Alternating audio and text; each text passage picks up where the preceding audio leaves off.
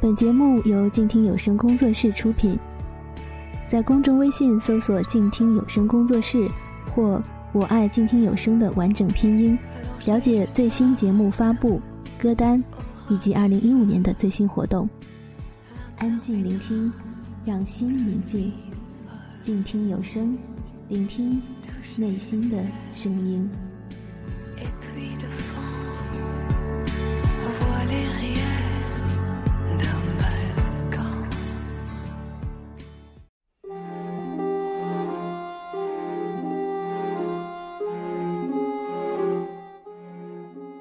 锦终于决定来到长安。随着他与孟九、霍去病的一次次偶遇和纠缠，所有幕后纠结跃然纸上。有情窦初开的初恋情怀，有畅快淋漓的爱情长歌，更有宫廷斗争的漩涡搅扰。谁能最终抱得美人归？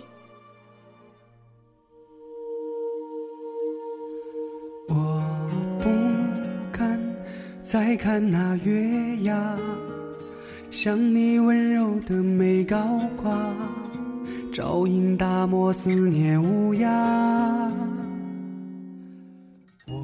纵使情深，奈何缘浅，但不悔相思。大漠谣，作者：桐华。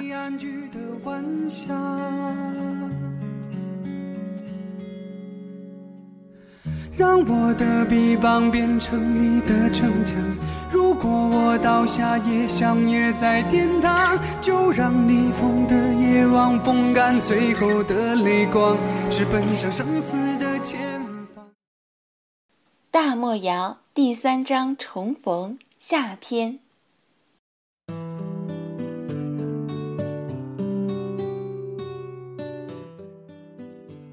冬日的太阳落得早。现在已经冷起来，我扫了眼他的腿，笑说：“我觉得有些冷。”他捧起白鸽，一扬手，白鸽展翅而去。他伸手做了个请的姿势，推着轮椅向屋门口行去。我欲伸手帮他，忽想起初见时他下马车的场面，忙收回了手。快到门口时，门突然缓缓打开。里面却无一人，我惊疑地四处探看，他微笑着解释道：“门前的地下安了机关，轮椅过时，触动机关，门就会自动打开。”我仔细看了一眼脚下的地面，却看不出任何异样，心里赞叹着，随他进了屋子。整个屋子都经过特别设计，没有门槛。所有东西都搁在人坐着刚好能取到的位置。基案不是如今汉朝流行的低矮基案，而是高度让人坐在轮椅上刚好使用，是胡人惯用的式样。不知道他是否是长安城内第一个用胡桌胡椅的人。他请我坐下，我看到桌子上的油伞子，才想起我从起来到现在还没有吃过饭呢。咽了口口水，正打量着伞子，肚子却已经急不可待，咕咕地叫了几声。他正在煮茶，听到声音转头向我看来，我不好意思的道：“没听过饿肚子的声音吗？我想吃那碟馓子。”他含着丝笑：“那是为了过年摆着应景的，吃着玩还可以。”当饭吃太油腻了，吩咐厨房给你备饭吧。想吃什么？我还未高兴多久，又皱起了眉头。吃什么？我不会点菜。想了会儿，郁郁道：“随便吧，最紧要是要有肉，大块大块的肉，不要像红姑那里，好好的肉都切成什么丝什么丁的，吃一两次还新鲜。”吃久了真是憋闷，他一笑，拉了下墙角的一根绳，小风跑得飞快地进来。他吩咐道：“让厨房做一道烧全肘，再备两个素菜送过来。”看了我一眼，又补道：“快一点。他把茶盘放在双腿上，转动着轮椅过来。我看了他一眼，对好像快要飞溅出的茶水视而不见，自顾敛了个嗓子吃起来。他把一杯茶放在我面前，我立即拿了吹了吹，合着嗓子小饮了一口。他似乎颇为高兴，端着茶杯也轻抿了一口。我很少有客人，这是第一次给人煮茶。你将就着喝吧，我嘴里吃着东西，含含糊糊的点了点头。你家里兄弟姐妹很多吧？下面还有十爷吗？他淡淡道：“家中只有我了。”父亲望着人丁兴旺，从小就命众人叫我九少爷，取个吉利。如今叫惯了，虽然没有如父亲所愿，但也懒得让他们改口。我咽下口中的食物。我家里除了我，还有一群狼。那天你见到的，那只是我的弟弟。他脸上带出了笑意。我听下头人说，你叫金玉。我点了下头。你叫什么？孟西莫。我惊讶道：“你不姓石？你是石房的主人吗？”谁告诉你石房主人姓石？我吐了吐舌头。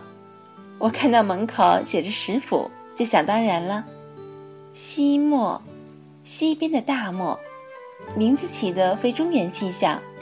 他笑道：“你叫金玉，也没见你金玉富贵。”我微微笑着说：“现在不是，以后会的。”小峰提着一个石盒子进来，刚开了盖子，我已经闻到一股扑鼻的香气。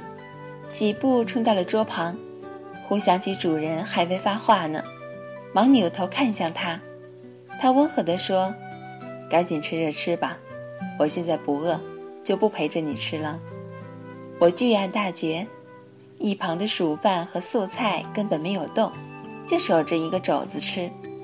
他转动着轮椅到我对面，把我推到一旁的青菜推回到我面前，吃些青菜。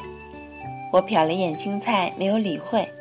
他又道：“女孩子多吃些青菜，看上去才会水灵。”我愣了一下，有这种说法吗？看他神色严肃，不像是在哄我。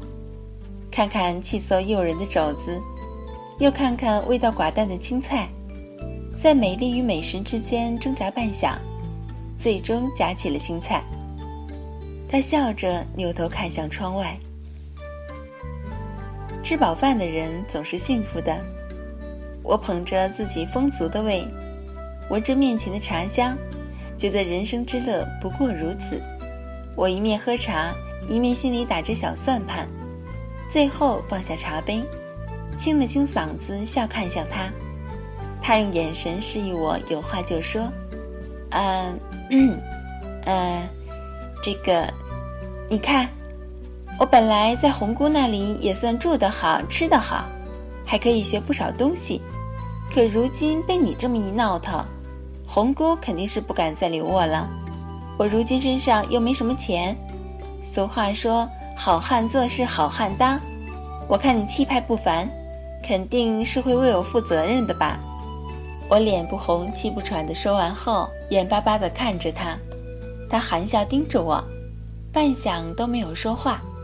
我却脸越变越烫，移开了视线，看着地面道：“我认识字，会算数，也有力气，人也不算笨。你看你下面的商铺里可要请人帮忙？你想留在长安？我才刚来，现在还不想走。什么时候走说不准。你先住在这里吧，我看看有什么适合你做的。”你自己也想想，自个儿喜欢干什么，想干什么。我一颗提着的心落了地儿，起身向他行了个礼，多谢你。我不会白住的，小峰能做的我也能做。他笑着摇摇头，你和小峰不一样，小峰是石坊的学徒，如今在磨他的性子。我道，那我呢？他微微迟疑了下，道。你是我的客人。我心下有点说不清楚的失望，他却又补了句：“一个再次重逢的故友。”我低头抿着嘴笑，没有再说话。几天的功夫，我已经把石府里外摸了个遍，还见到了上次在月牙泉边见过的紫衣汉子和黑衣汉子，一个叫石景言，一个叫石慎行。听到他们名字，我心下暗笑，真是好名字，一个名补不足，一个名副其实。两人见到我住在主馆，谨言哇哇大叫着：“这怎么可能？九爷喜欢清静，小峰他们晚上都不能住这里。你说要住在主馆，九爷就让你住？”慎行只是深深地看了我一眼。然后就垂眼盯着地面，一动不动。他改名为不行，也绝对不为过。他们两人再加上掌管石坊账务的石天照，负责着石坊几乎所有的生意。三人每天清晨都会陆续来主管向九爷细数生意往来，时间长短不一。小峰和另外三个年纪相仿的童子，经常会在屋内旁听。四人名字恰好是风雨雷电，他们谈生意时，我都自觉地远远离开主管，有多远必多远。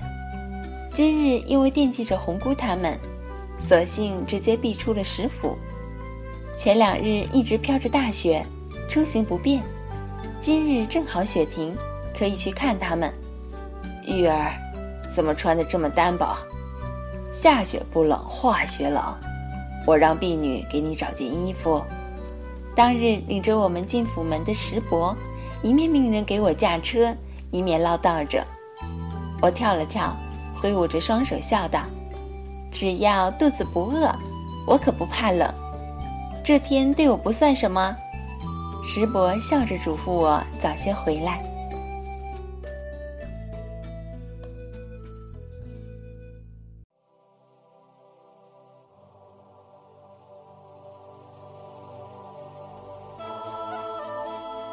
雪虽停了，天却未放晴，仍然积着千色的云，重重叠叠地压着。灰白的天空低得似要坠下来，地上的积雪甚厚，风过处卷起雪沫子直往人身上送。路上的行人大多坐不起马车，个个尽力蜷着身子，缩着脖子，小心翼翼地行走在雪上。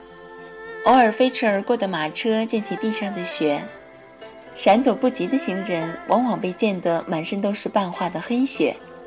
我扬声吩咐车夫吆喝着点儿，让行人早有个准备。经过行人身旁时慢些行。车夫响亮地应了声好。园子门紧闭，往日不管黑夜白天都点着的两盏大红灯笼也不见了。我拍拍门。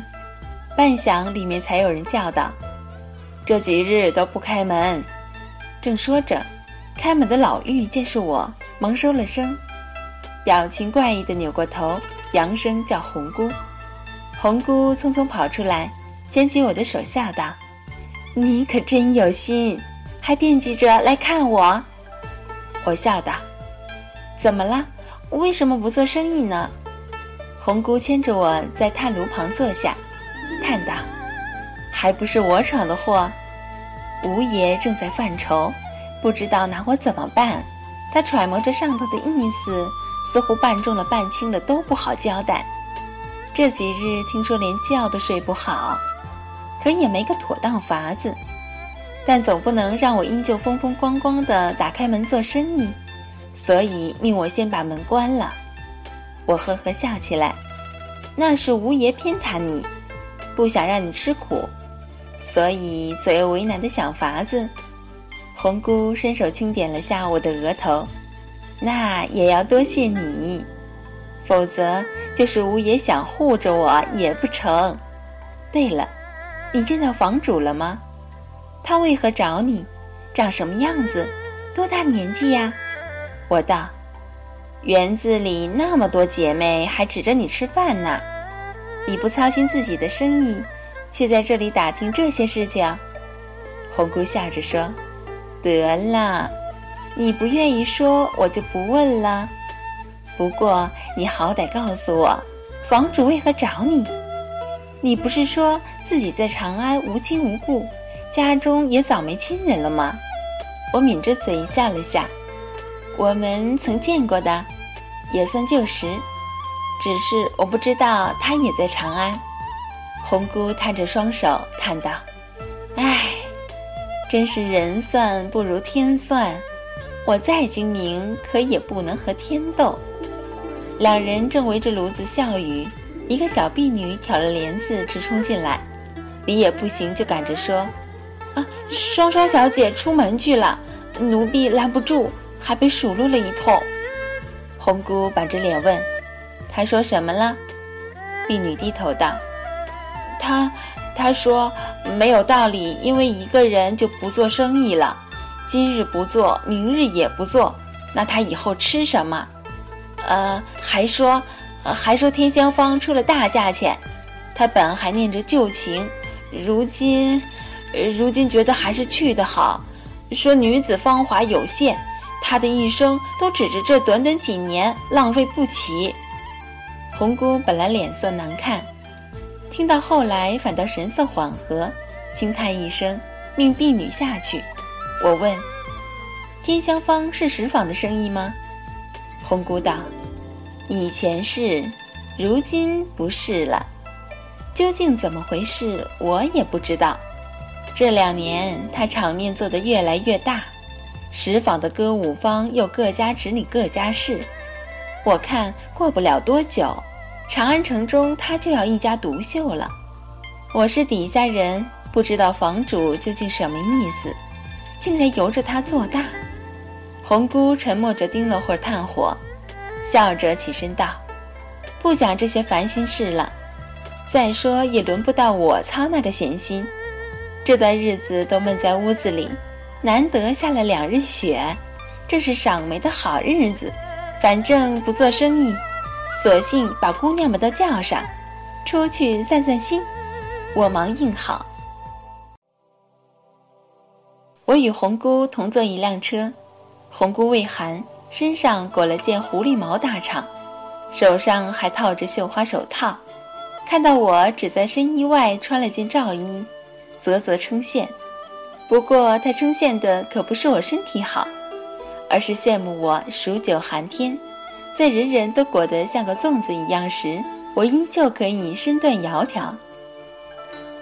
马车快要出城门时，突然喧哗声起，一队队卫兵举枪将行人隔开，路人纷纷停了脚步，躲向路边。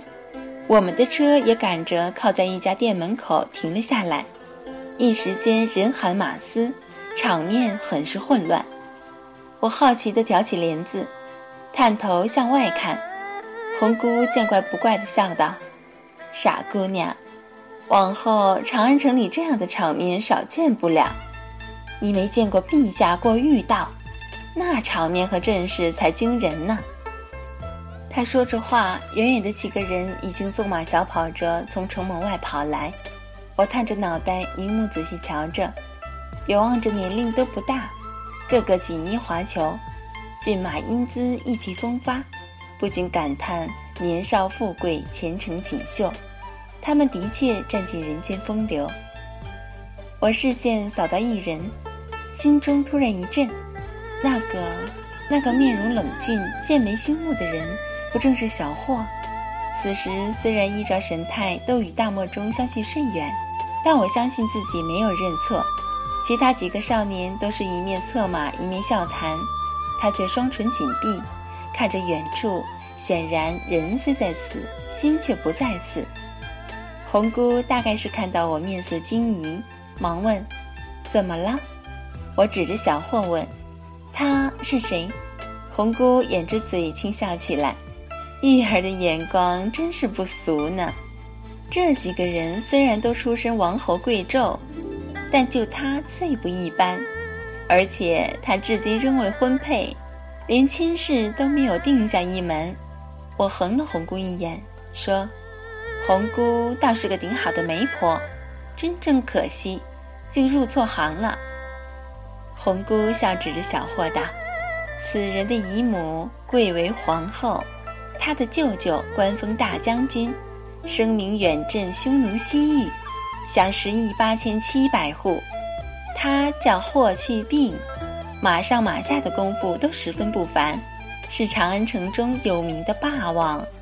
外人看着沉默寡言，没什么喜怒，但据说脾气极其骄横。”连他的舅父都敢当着众人面顶撞，可偏偏投了陛下的脾性，事实护他几分，长安城中越发没有人敢得罪他。我盯着他马上的身姿，心中滋味难述。长安城中，我最彷徨时，心意着能找到他，可是没有。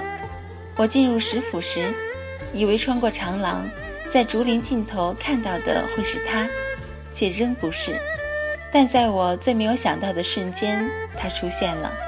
我虽早想到他的身份只怕不一般，却怎么也没有想到他会是皇后和大将军的外甥。他在马上似有所觉，侧头向我们的方向看来，视线在人群中掠过。我猛然放下了帘子。路上，红姑几次逗我说话。我都只是含着丝浅笑，淡淡听着。红姑觉得没什么意思，也停了说笑，细细打量我的神色。好一会儿后，她压着声音呼道：“何必妄自菲薄？我这辈子就是运气不好，年轻时只顾着心中喜好，由着自己性子来，没有细细盘算过。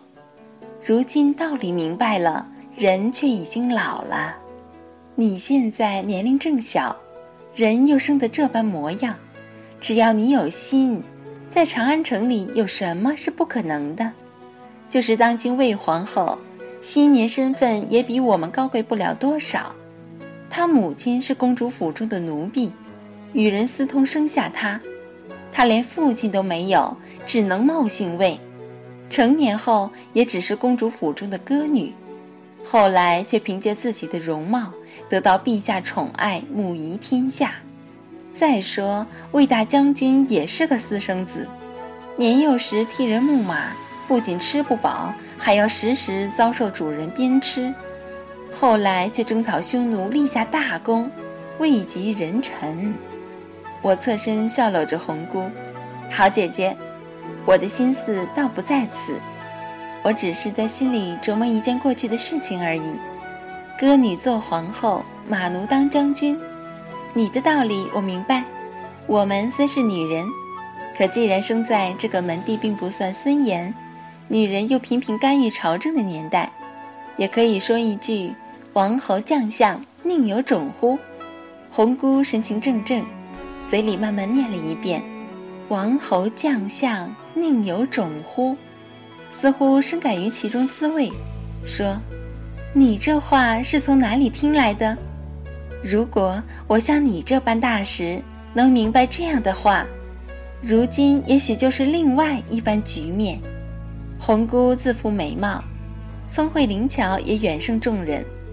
可惜容颜渐老，仍旧在风尘中挣扎，心有不甘，也只能徒呼奈何。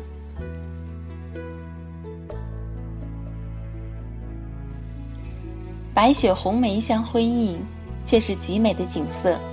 我眼在看，心却没有赏，只是咧着嘴一直笑着。红姑心中也担了不少心事，对着开得正艳的花，似乎又添了一层落寞。赏花归来时，天色已黑。红姑和别的姑娘合坐马车回园子，我自行乘车回了石府。主馆内，九爷独自一人正在灯下看书。晕黄的烛光映得他的身上带着一层暖意，我的眼眶突然有些酸。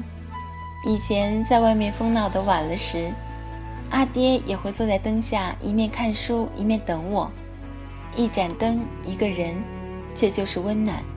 我静静地站在门口，屋内的温馨宁静缓缓流淌进心中，让我不舒服了一下午的心渐渐安稳下来。他若有所觉，笑着抬头看向我：“怎么在门口傻站着？”我一面进屋子，一面道：“我去看红姑了。”后来还和他一块出城看了梅花。他温和地问：“吃饭了吗？”我道：“晚饭虽没正经吃，可红姑带了不少吃的东西，一面玩一面吃，也吃饱了。”他微含了下手，没有再说话。我犹豫了会儿，问道：“你为什么任由石坊的歌舞坊各自为政？”不但不能联手抗敌，还彼此牵绊，外面人都怀疑是石坊内部出了乱子，房主无能为力呢。他割下手中竹简，带着几分漫不经心，笑说道：“他们没有猜错，我的确是心有余而力不足。”我摇摇头，沉默了会儿，道：“你不是说让我想想自己想做什么吗？我想好了。”别的生意我都不熟，歌舞方我如今好歹知道一点儿。何况我是个女子，也适合做这个生意。你让我到歌舞方先学着吧，不管是做个记账的，还是打下手都可以。九爷依旧笑着说：“既然你想好了，我明日和慎行说一声，看他如何安排。”我向他行了一礼，多谢你。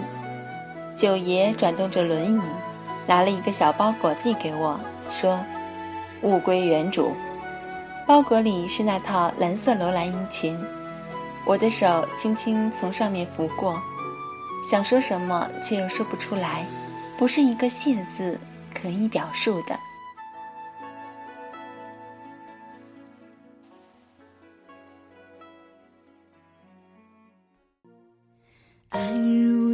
山上雪，皎若云间月。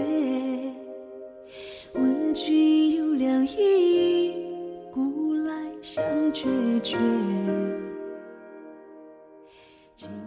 大漠谣第三章重逢下篇就为您播送到这里，感谢收听本期的静听书屋。本期书稿来自湖南文艺出版社《大漠谣》，作者桐华。您可以在新浪微博搜索“桐华”了解作者更多内容，也可以搜索 “nj 一一琴心”分享您的收听感受。我们下期节目再会。起起伏起起，家具不许提，